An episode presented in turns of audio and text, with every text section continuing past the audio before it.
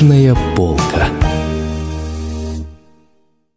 Здравствуйте, дорогие радиослушатели. В жанре традиционных передач «Книжная полка» предлагаем вам встречу с иркутским писателем Александром Лаптевым. Александр Константинович – член Союза писателей России, фантаст, автор исторического романа «Бездна». Он был директором издательства «Иркутский писатель», дважды избирался секретарем Иркутской писательской организации Союза писателей России, был главным редактором журнала «Сибирь», директором Дома писателей. Александр Константинович, к 30 годам вы были преуспевающим инженером, кандидатом технических наук, и вдруг вот такая крайность времен перестройки, когда большинство а, специалистов оказались не удел и кинулись в торговлю, вы стали писать рассказы. И именно в то время, когда писатели оказались в самом трудном положении, и даже в более трудном положении, чем безработные. Я знаю вас как человека весьма прагматичного. Так что же это было? Сознательный выбор или душевный порыв к писательству? Ну, я, во-первых, хотел бы поприветствовать наших радиослушателей. Я всегда с большим волнением и с большой ответственностью прихожу вот в эту студию. Это не первый мой приход, когда мы говорим о литературе, о книгах, о каких-то жизненных вопросах. Вот, и я, конечно, сегодня с большим удовольствием откликнулся на предложение нашего замечательного прозаика Олега Слободчикова э, поговорить о литературе, о жизни, рассказать немного о себе. И сразу же отвечая вот на этот первый вопрос. Я очень хорошо помню это время, это 90-е годы, это конец перестройки. Э, мне кажется, это было все совсем недавно, хотя я так, когда вот начинаю думать, что прошло 28 лет, вот, или 29 уже лет прошло, у меня как-то... Да, мне не верится в это, и в голове не укладывается, что такой огромный промежуток времени миновал. Для меня это все было вот как будто бы вчера. Я прекрасно помню, как я работал в КБ радиосвязи. Это было подразделение радиоприемника завода Иркутского. Э, помню, какое там было настроение в то время, ну, какое оно было. Заказы сворачивались, люди увольнялись, зарплату переставали платить, и завод медленно умирал.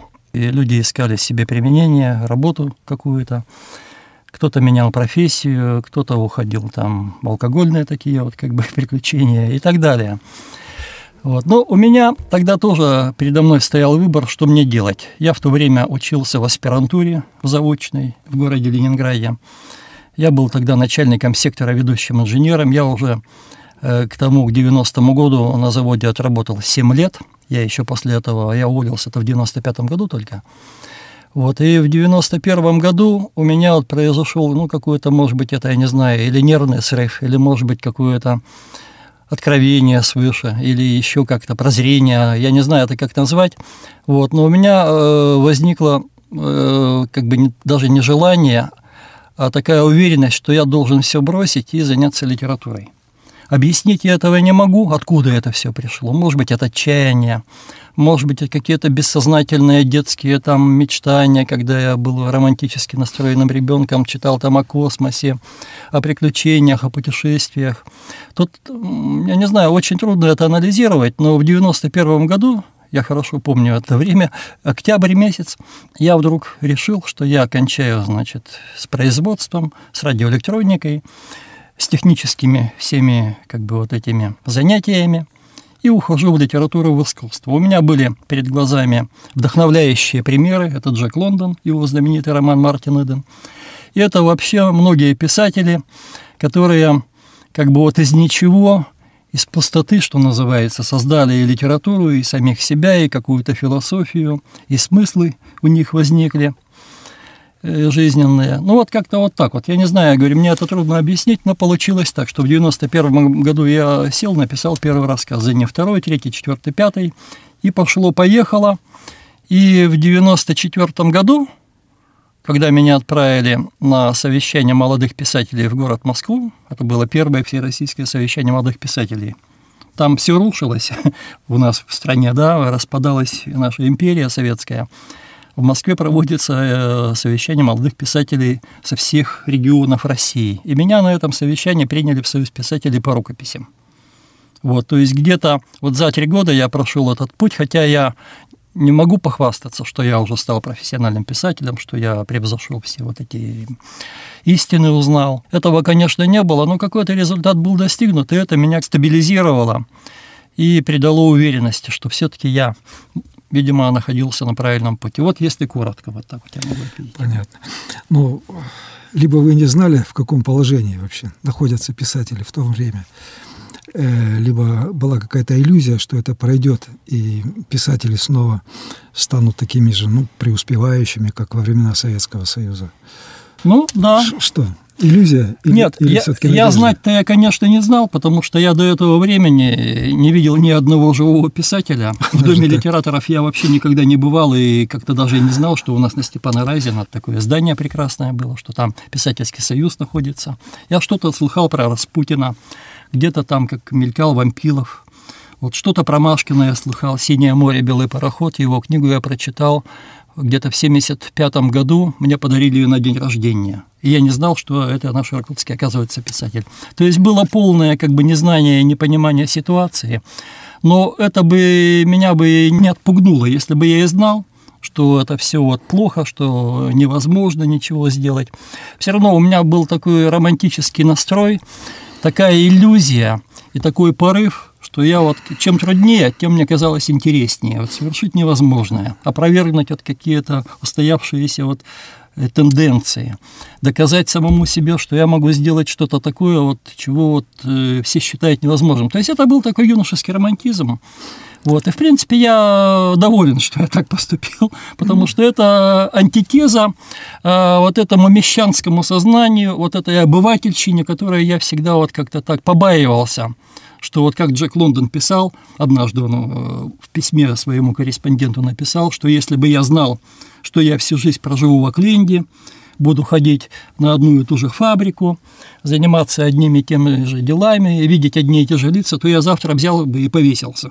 Ну, вот есть такой настрой у людей. Я где-то близок к этому. Ну, я вас знаю с читки первых рассказов в Союзе писателей. Это уже прошло больше 25 лет. Но вот впервые открываетесь мне с этой стороны. Хорошо. Но все-таки почему первые книги были написаны в жанре фантастики? Это было молодежное увлечение э, или как-то на творчество повлияло все-таки ваше инженерное образование и прежняя техническая работа? Ну вот на этот вопрос как раз мне довольно легко ответить, потому что я с детства читал только фантастику. Где-то с 7-8 лет я уже записался в несколько библиотек, я приходил в библиотеку, вот у нас была на Гоголе одна библиотека, я в Глазку э, вырос, это Свердловский район около вокзала. Одна была на спортивном переулке, там сейчас находится э, управление центральной библиотечной системы, я там иногда бываю. Вот. В школе была хорошая библиотека, 42-я школа, она сейчас это 36-й лицей. Я везде приходил, говорил, фантастика есть. Они говорили, есть. Я говорю, давайте. Они говорят, вот иди на полку смотри. Я всю фантастику там перечитал. Когда фантастика кончилась, я взялся читать астрономию, книги по астрономии. Ну, тоже космос, звезды, галактики, Вселенная. То есть я был таким мечтателем, таким ребенком, как бы, ну, углубленным вот в какие-то фантазии собственные.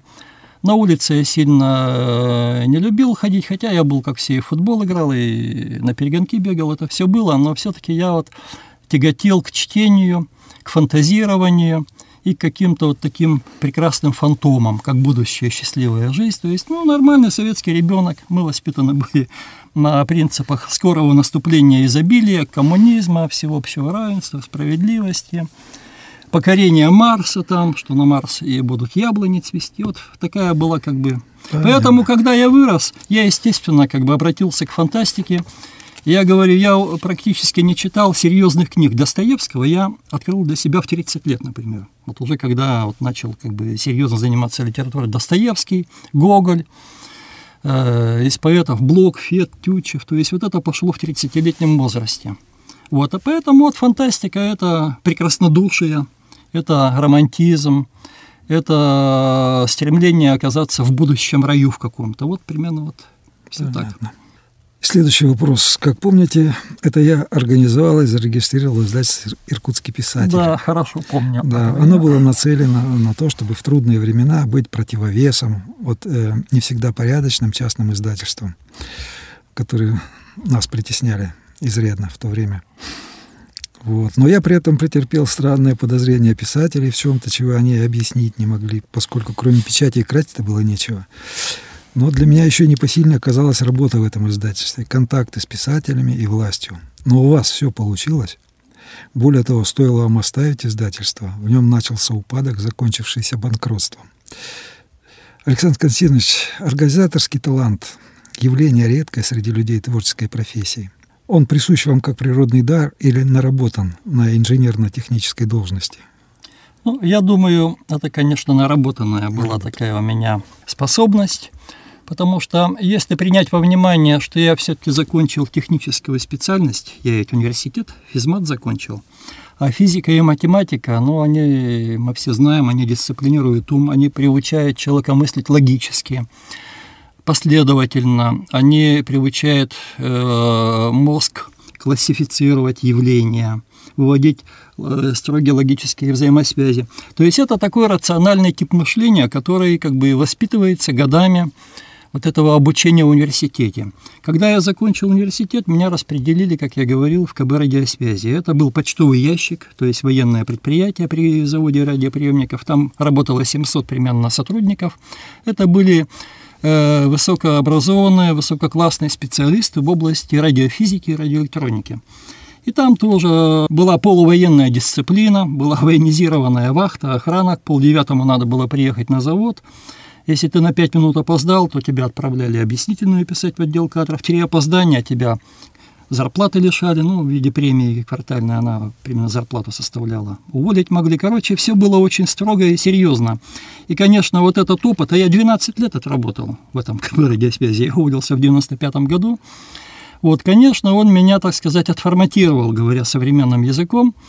Он меня приучил, как бы, ну, приходить на работу вовремя, на обед по звонку уходить, ну, почти как такое э, предприятие, где все строим на обед, строим. С обеда пришли, планерки, совещания, увольнительные записки, там охранники с пистолетами стоят, э, подписка о невыезде, подписка о секретности, у меня э, была вторая форма допуска к секретным документам.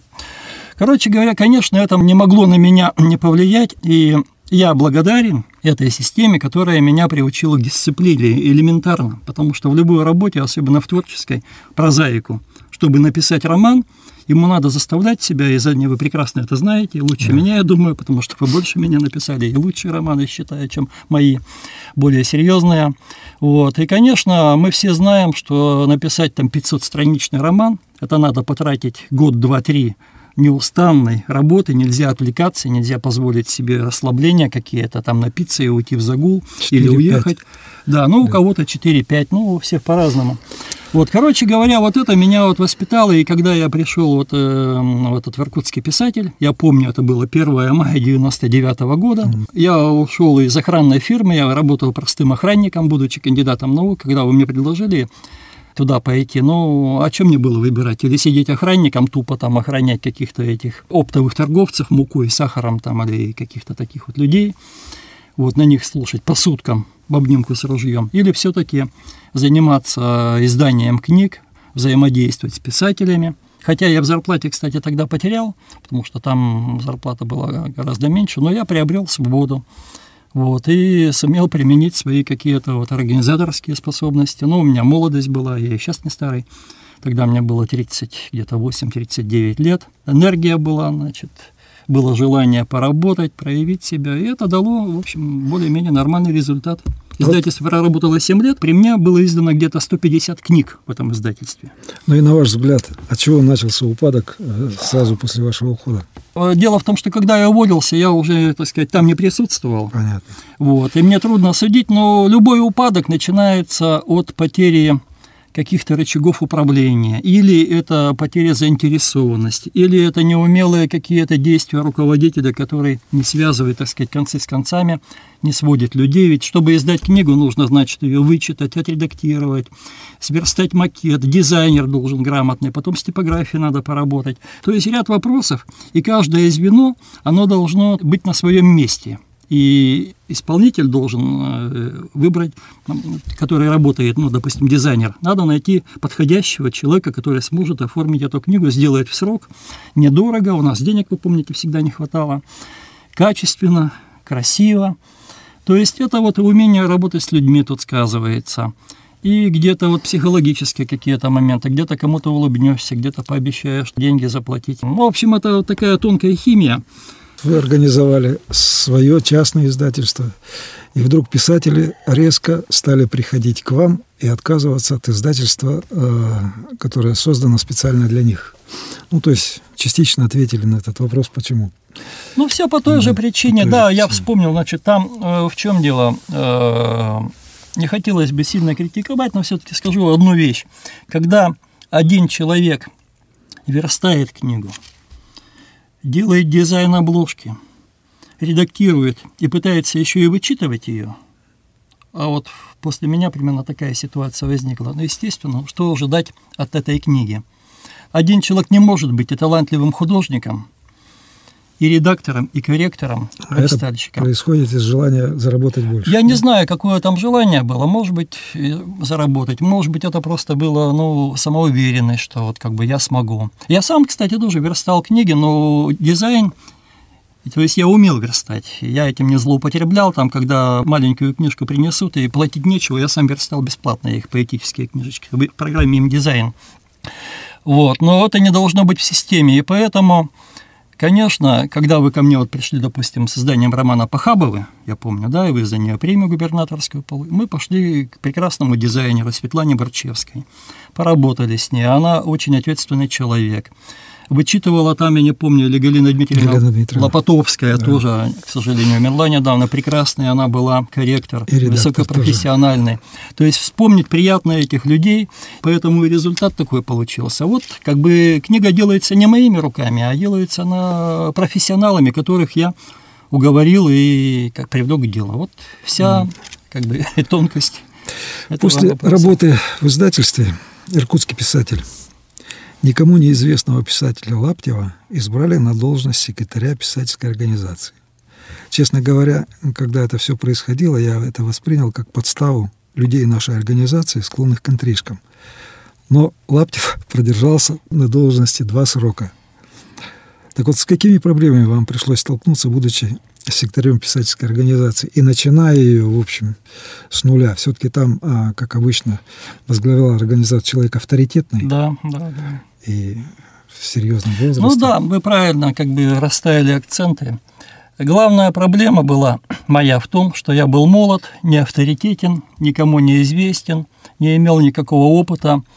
А до меня кто были секретарями? Был Андрей Григорьевич Армянцев. Это такой, как бы, ну, очень серьезный, солидный человек, прекрасно Проблемный. выступал, вид импозантный имел, народный поэт Бурятии.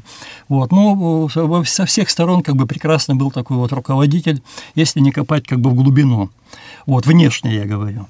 До него был Филиппов Ростислав, тоже такой высокий, статный человек, очень талантливый, поэт блестящий, выступать умел с какими-то, с большими, как бы, ну, уже традициями, э, с авторитетом огромным. Он главным редактором Восточно-Сибирского издательства работал. До этого в Чите он работал главным редактором.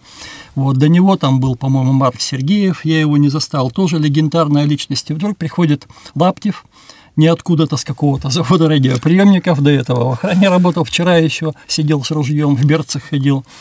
Вот, книг нету. Хотя меня приняли в 94 году в Союз писателей. Первая эта книга у меня а, да, книга у меня в 99 году, через 5 лет только у меня книга Ольга Евгеньевна Арбатская, спасибо ей, издала э, книгу фантастики «Звездная пыль».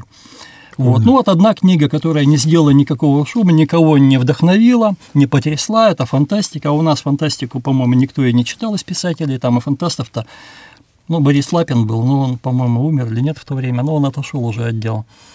Вот, конечно, я чувствовал, что я как бы ноль без палочки. Выступать я не умел, и сейчас я плохо выступаю. Вида у меня такого чиновничего, такого убедительного не было и не будет уже никогда. Вот, и я надеялся только на то, что я искренне хотел помочь организации, сгладить какие-то противоречия, убрать те недостатки, которые тогда, мы знаем, были там и в издательских делах, и в отношении к писателям там грубость наблюдалась со стороны Румянцева. Вот, и многие на это обижались.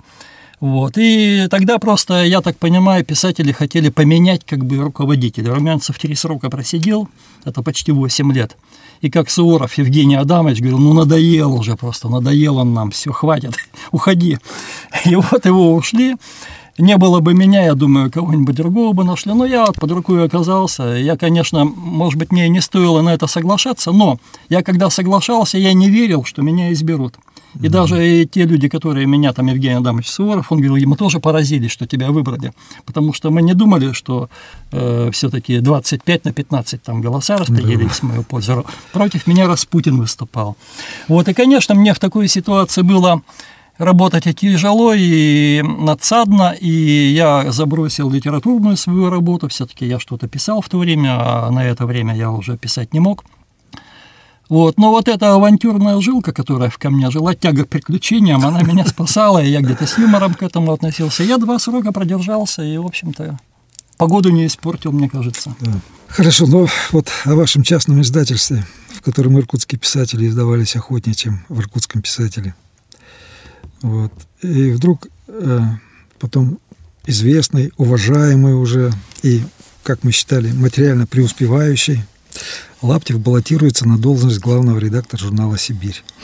То есть амплитуда ваших жизненных колебаний опять пошла на другую крайность. Затем Александр Лаптев передает журнал в другие руки, становится директором Дома писателей. Должность была нововведенной тогда и более весомой, чем э, главный редактор журнала или секретарь организации. Ну и я вот, может быть, мало зная вас, предполагал, по нынешней банальной логике, что э, после этого вы будете баллотироваться в депутаты Думы. Ну, как минимум, ну куда дальше после угу. директора Дома писателей. Вот. Но вы все бросаете, добровольно сдаете должность и уходите. Куда? Что случилось? Вот чем мотивирован тот шаг в таком возрасте, причем когда люди уже так всерьез подумают о пенсии и боятся потерять жалование? Ну да, очень тоже актуальный вопрос и в самую точку. Но опять-таки, я как бы долго не хотел бы тут сильно говорить, потому что тема на самом деле большая, и тут можно антимонии надолго развести. Вот, скажу коротко, что я, допустим, когда я уходил с поста э, директора Дома литераторов, а у меня контракт на три года был подписан. Я год не доработал, два года прошло, без недели. Я написал заявление по собственному желанию и удивил многих и ушел. ушел я в, да, ушел я в никуда, я до сих пор нигде не работаю, между прочим. И сейчас у меня материальное положение весьма такое тревожное. Я не знаю, чем вот за квартиру платить.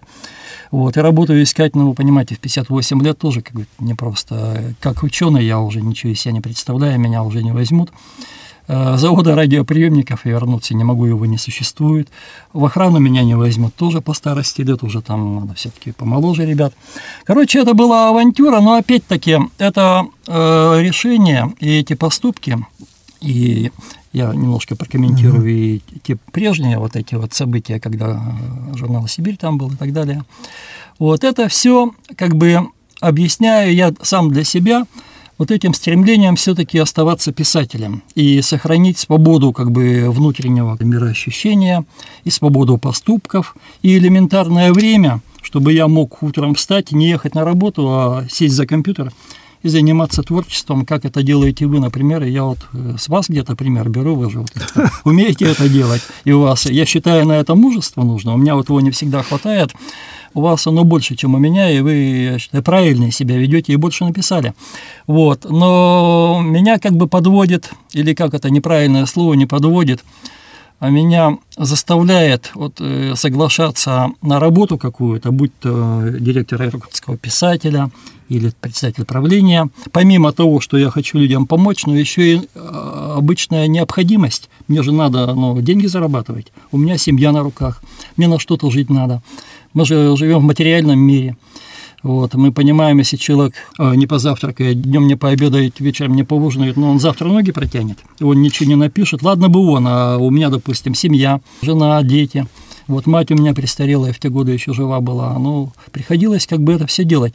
И поэтому вот это вот колебание от чувства долга перед людьми и чувство внутренний позыв к творчеству – и уверенность в том, что я напишу что-то такое, что как бы станет каким-то ну, таким новым словом, затронет множество людей, вот, их потрясет, может быть, и, но это не принесет мне дивидендов никаких.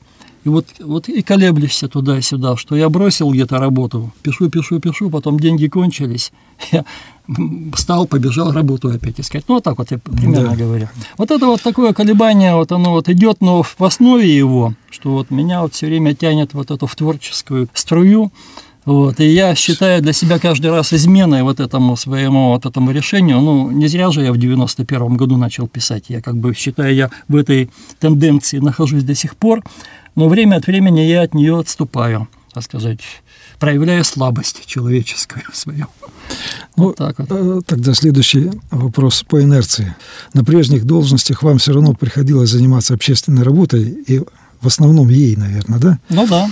И вот уйти из э, с должности директора Дома писателей – но я, как понимаю, все время вас тревожат, куда-то приглашают, куда-то да, тянут. Да, вот сейчас вот я ехал к вам, мне позвонили, на наблюдательный совет меня пригласили. Послезавтра мне надо ехать э, в Дом литераторов. Я там вошел в наблюдательный совет. В субботу у меня презентация, кстати, бездна будет. Я в четырех редколлегиях состою.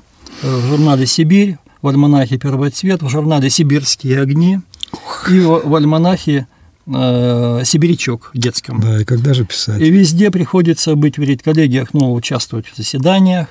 Это как бы благое дело, потому что и детям надо помогать, и редакторам сибирячка там тоже как бы есть свои задачи, которые надо решать им.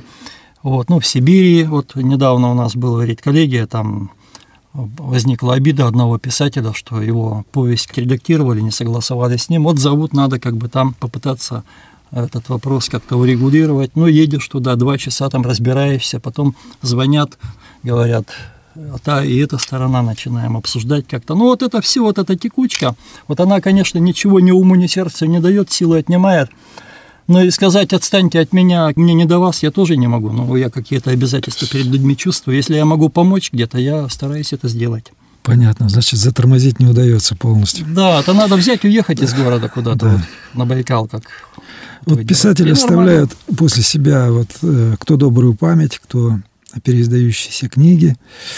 Вот, и, и, ну, поскольку у вас из крайности переходите в крайность, из фантастики перейти к такой жуткой истории, как «Дальстрой», о котором в недавнем прошлом-то и говорить было не принято, а писать вообще запрещалось.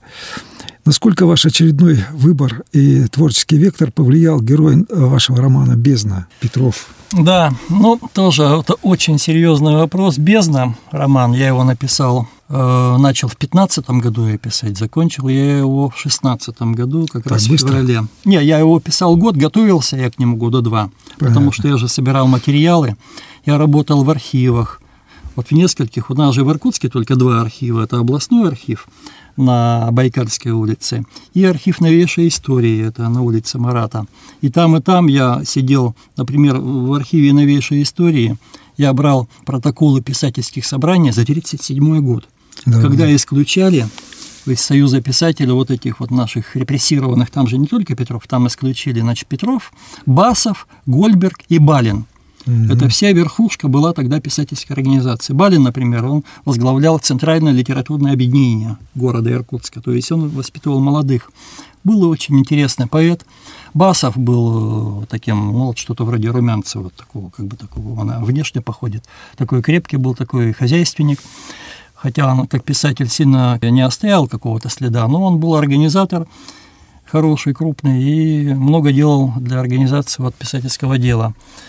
Вот, короче говоря, вот их, вот этих четверых, мгновенно исключили из Союза писателей после того, как их арестовали. Их арестовали в апреле-мае, там одного за другим, троих расстреляли, Петров остался жив. И вот мне стало интересно, вот как писатели вот как исключали. Там же речи говорились какие-то, да, выступления были, выступил ли кто-то в защиту.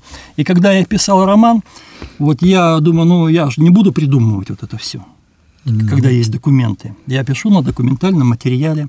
Я пошел, все эти, я их законспектировал, я их отсканировал, вот эти попросил, принес домой. И, по сути, выступления писателей на этом собрании, оно тут процитировано, они как бы доподлинные. И вся книга, она состоит вот как бы основана на документах, состоит из таких подлинных событий, вот, где, конечно, я мог их написать.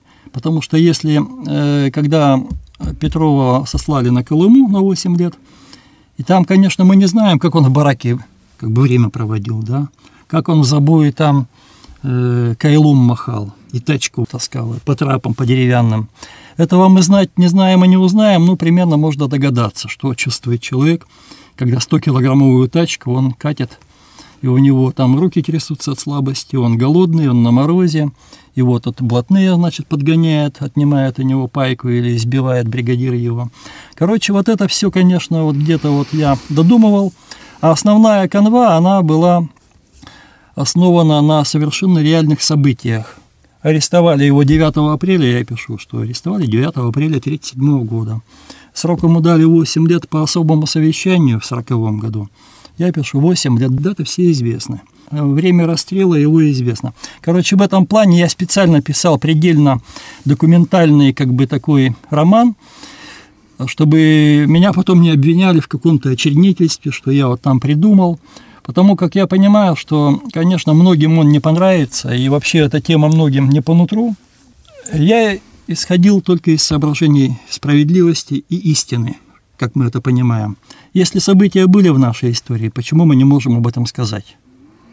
И, кстати говоря, вот на вопрос о том, как я от фантастики докатился до жизни такой, до, до, до, до строя, да. до, до репрессии, вот, я себя часто ловил на мысли, когда вот э, углублялся в эти материалы, читал о репрессиях, что то, что там происходило, это такая фантастика, такая фантасмагория, что никто бы заранее вот этого бы не придумал, что, допустим, первых революционеров, соратников Ленина, всех порастреляют, да, что видных большевиков, которые были тоже романтиками такими, что они заботились, ну, думали о счастье людей, жертвовали жизнями, что они кончат в тюрьмах.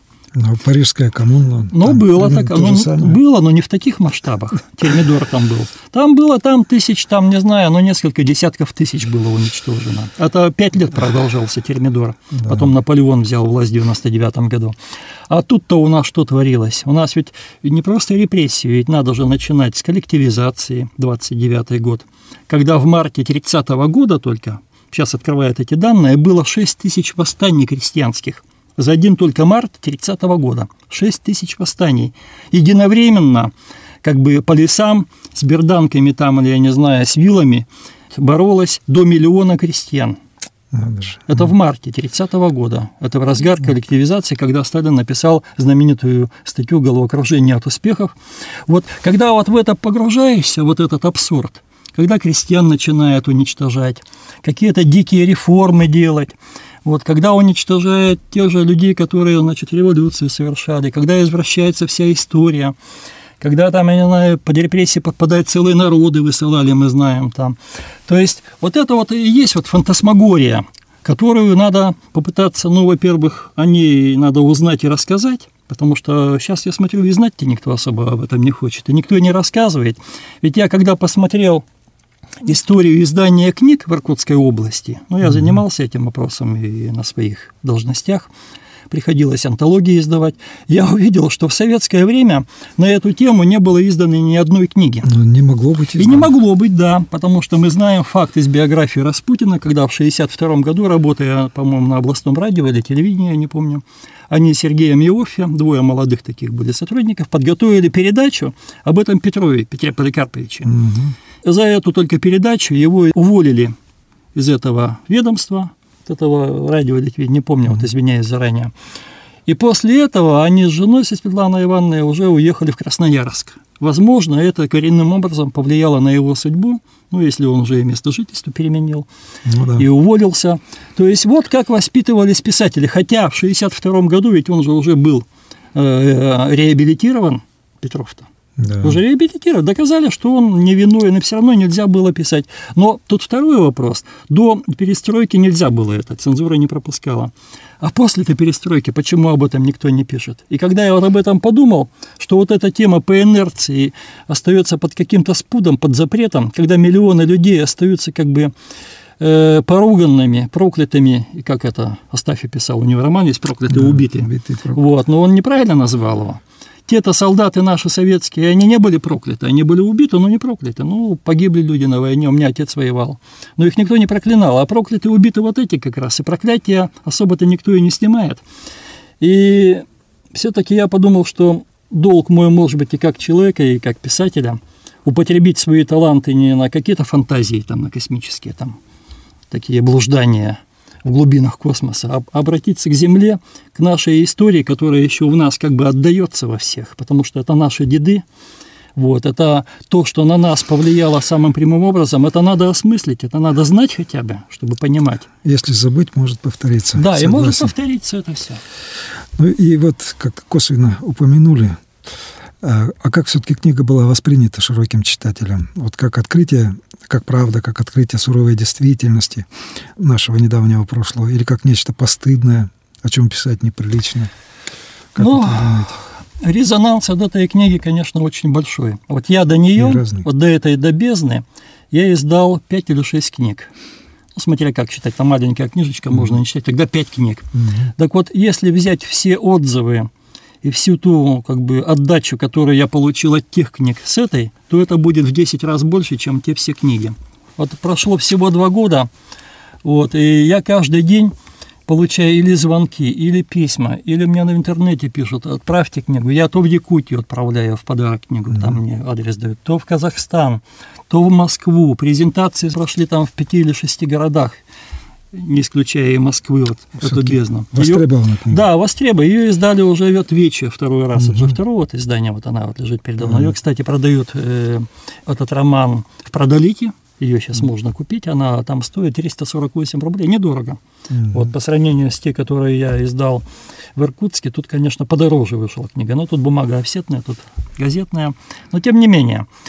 Так вот, о реакции. Реакция, конечно, в целом меня вдохновляет, потому что многие, особенно вот родственники репрессированных, ко мне подходят, благодарят, говорят, вот что спасибо, что вы написали, что вы правду сказали. Вот мой отец, вот он также вот был арестован, я считаю, что эта книга написана о моем отце, вот такие вот ко мне приходят Понятно. письма и устные. Вот, то есть это меня, конечно, уже искупило все мои э, затраты душевные и физические. И я уже считаю, что я не зря работал и сделал правильное дело. Вот. Но, конечно, видимо, есть то есть, как я говорю, видимо, до меня особо не доходят. Конечно, есть люди, которые этой книгой недовольны, потому что мы знаем, что у нас есть поклонники Сталина, есть адепты вот этого казарменного социализма, который у нас был. Хотя, два слова скажу, социализм может быть ведь не только казарменным, он может быть и с человеческим лицом. И вот этим людям, может быть, стоило бы подумать, что, может быть, восхвалять надо не Сталина, а каких-то более уверенных коммунистов. Но тот же Ленин был немножко помягче все-таки, он бы до такого вот абсурда бы не дошел, когда уничтожались сословия. Я не знаю, может быть, я не прав, вот, но там был и Плеханов социал-демократов, был там Мартов, там, я не знаю. Я не к тому, не призываю к тому, чтобы вот пойти по их стопам. Я считаю, вот сейчас вот с высоты своих лет, считаю, что идея социализма вообще, она, конечно, э, где-то не то чтобы она совсем уже как бы порочна, но она опережает как бы свои э, естественные сроки. Может быть, мы к этому придем через там, тысячу или через пять тысяч лет, когда общество, естественно, как-то созреет, и человек изменится настолько, что он уже будет работать действительно в каком-то в кооперативе, в коллективе, в ассоциации, и не надо будет его подгонять палкой там, не надо будет его заинтересовывать э, там зарплатой высокой, прибылями, дивидендами, а будет работать просто из соображений чувства долга, совести какого-то, вот таких вещей. Но пока этого нет, у нас выбор или рынок свободный, где человек работает, чтобы не умереть с голоду, или административная система принуждения тоталитарного, когда человек работает, потому что его или в тюрьму посадят, или расстреляют, вот как у нас это и было. У нас же и срок давали за то, что ты там на работу не приходил вот в 40-е, 50-е годы, за прогулы, за опоздание. Колхозников за колоски судили закон о колосках. В 1932 году принят, он действовал 25 лет, и по нему было осуждено более 2 миллионов крестьян. Им по 8, по 10 лет давали за эти колоски. Еще в 50-е годы за них садили. Вот поэтому вот такая система, конечно, она совершенно непригодна для современного нашего общества. И вот книга еще и об этом, что мы должны все-таки задуматься о том, как нам строить общества и к чему стремиться. Что для меня удивительно, в то время как все побросали э, билеты Компартии, то вы всегда оставались коммунистом, то есть по, по крайней мере, как я вас воспринимал, не выходили из партии, ну и там какие-то у вас общие дела были коммунистические, именно вы за эту тему взялись. Ну, в общем-то, я понимаю позицию. Ну, тут я могу что прокомментировать. Сказали. Да, я, если по, по членству в партии, то я вступил в КПСС, еще от обращения не КПРФ, а КПСС э, в 1989 году. И я был э, в этой партии, в КПСС состоял до момента ее там запрет же был, да, запретили же? Да нет, распустили. Или расп... Я уже не помню подробности. Ну, короче, все рассыпалось, 20 миллионов коммунистов растворились как бы в общей массе. Вот. А я что? Ну, я... Это был 89-й год. Вы помните, что за время да, было? Да. Была эйфория полная. Перестройка, Горбачев, гласность, там, свобода, открытость, демократия. Распутин, вы помните, входил в президентский совет. Да, да. Вот, то есть даже такие люди как бы вот подвергались вот этому энтузиазму. Вот, и я на этой волне, я же мог вступить в КПСС и в 85 году, в 86 я этого не делал. Я вступил в 89 году, когда мне показалось, что вот надо вот как-то вот помочь партии реформироваться, перейти вот на более ага. демократические пути, Понятно. отказаться от этого темного наследия. Вот, а потом, когда это дело все ухнуло и рухнуло в этот в пропасть, вот, я уже больше потом никуда не вступал. В КПРФ я не состоял. Не потому, что я тогда как бы отвергал эти идеи, хотя идеи там уже у КПРФ не такие, как у КПСС было, мы это тоже знаем, но просто потому, что когда я занялся литературой, а как раз я, это же вот в это время все происходило, я вдруг начал понимать, что писателю нужна свобода, нужна как внутренняя какая-то вот как бы вот такая свободолюбие, вот э, возможность писать о том или об этом, давать такие оценки, не, невзирая, так сказать, на лица и на партийную принадлежность. А любая партия, вот, или взять там КПРФ, или там Яблоко, или Единую Россию тем более, вот эта дисциплина, это интересы как бы большинства, это корпоративная вот такая вот как бы психология, это э, ну, такая полувоенная как бы тоже система. Я от этого уже отошел и никогда к этому не вернусь. Вот. А то, что э, я, конечно, помогал и действовал, э, так сказать, в духе нашего областного вот этого партийного крыла КПРФ, это было, да. И могу тут э, сказать свое оправдание, что в лице этих людей я увидел, ну, порядочных и деловых и людей, ну, как сказать, приятных в общении. Я не знаю, как это звучит приятных в общении. Мне было с ними легко и хорошо общаться, но я в то же время понимал, что приди вот такой руководитель, как Сталин, то вот этих людей-то как раз и сметут, и на их место придут другие, да. Эти 17-й год показал, что Ленинская гвардия, интеллигенция, вот эти его соратники, которые знали по пять европейских языков, читали в подлиннике Маркса, Энгельса и переводили туда-обратно все эти источники, они первые и ушли как бы в распыл. Вот. Mm-hmm. Поэтому вот еще в чем трагедия, что чисто искренние романтические люди находятся в плену каких-то иллюзий и, так сказать, где-то вот э, готовят, может быть, для себя там нехороший конец. Да, романтизм. революции, а за ними приходят очень прагматичные, просчитывающие свое будущее бюрократы. Ну, к сожалению, так. Ну вот, знакомый больше 25 лет, а только сейчас открываю для себя Лаптева романтика и авантюриста, даже ну, в некоторой есть, степени. Есть такие да. недостатки. Ну и чем свободный писатель Александр Лаптев занимается сейчас, о чем пишет? У нас не принято говорить о незаконченной работе. Ну, хотя бы в жанровом порядке, куда вот повел вас новый творческий вектор или амплитуда очередного колебания судьбы. Ну, что чем-то же занимаетесь сейчас творчески. Ну, в какой темой? У меня остается, как говорится, вот эта тема репрессий, Понятно. тема исторической справедливости и тема как бы попытки осмысления вот этой нашей недавней вот действительности.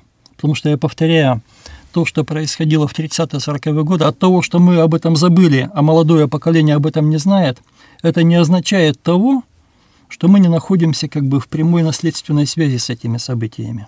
Но если наших дедов, ну так грубо скажем, секли батагами, то мы не можем как бы не чувствовать на своей шкуре вот Да. отголоски этих ударов.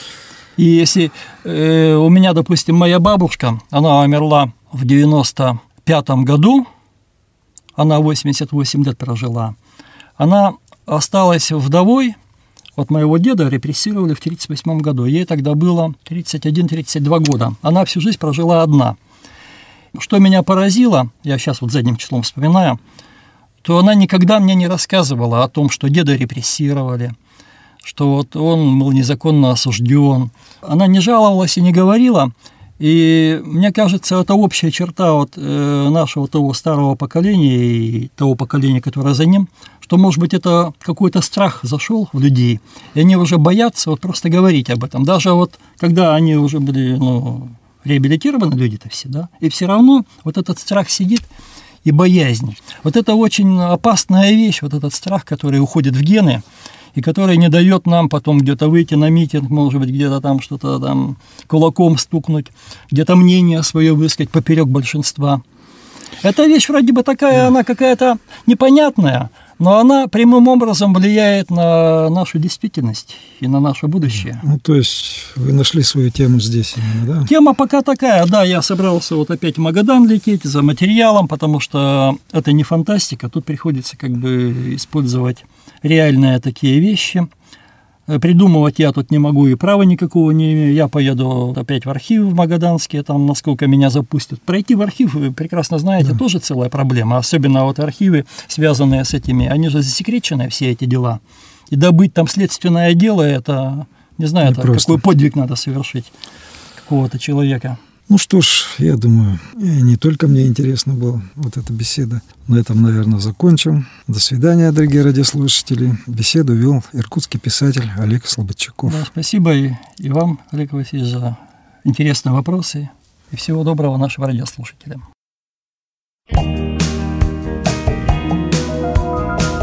Вы слушали передачу «Книжная полка».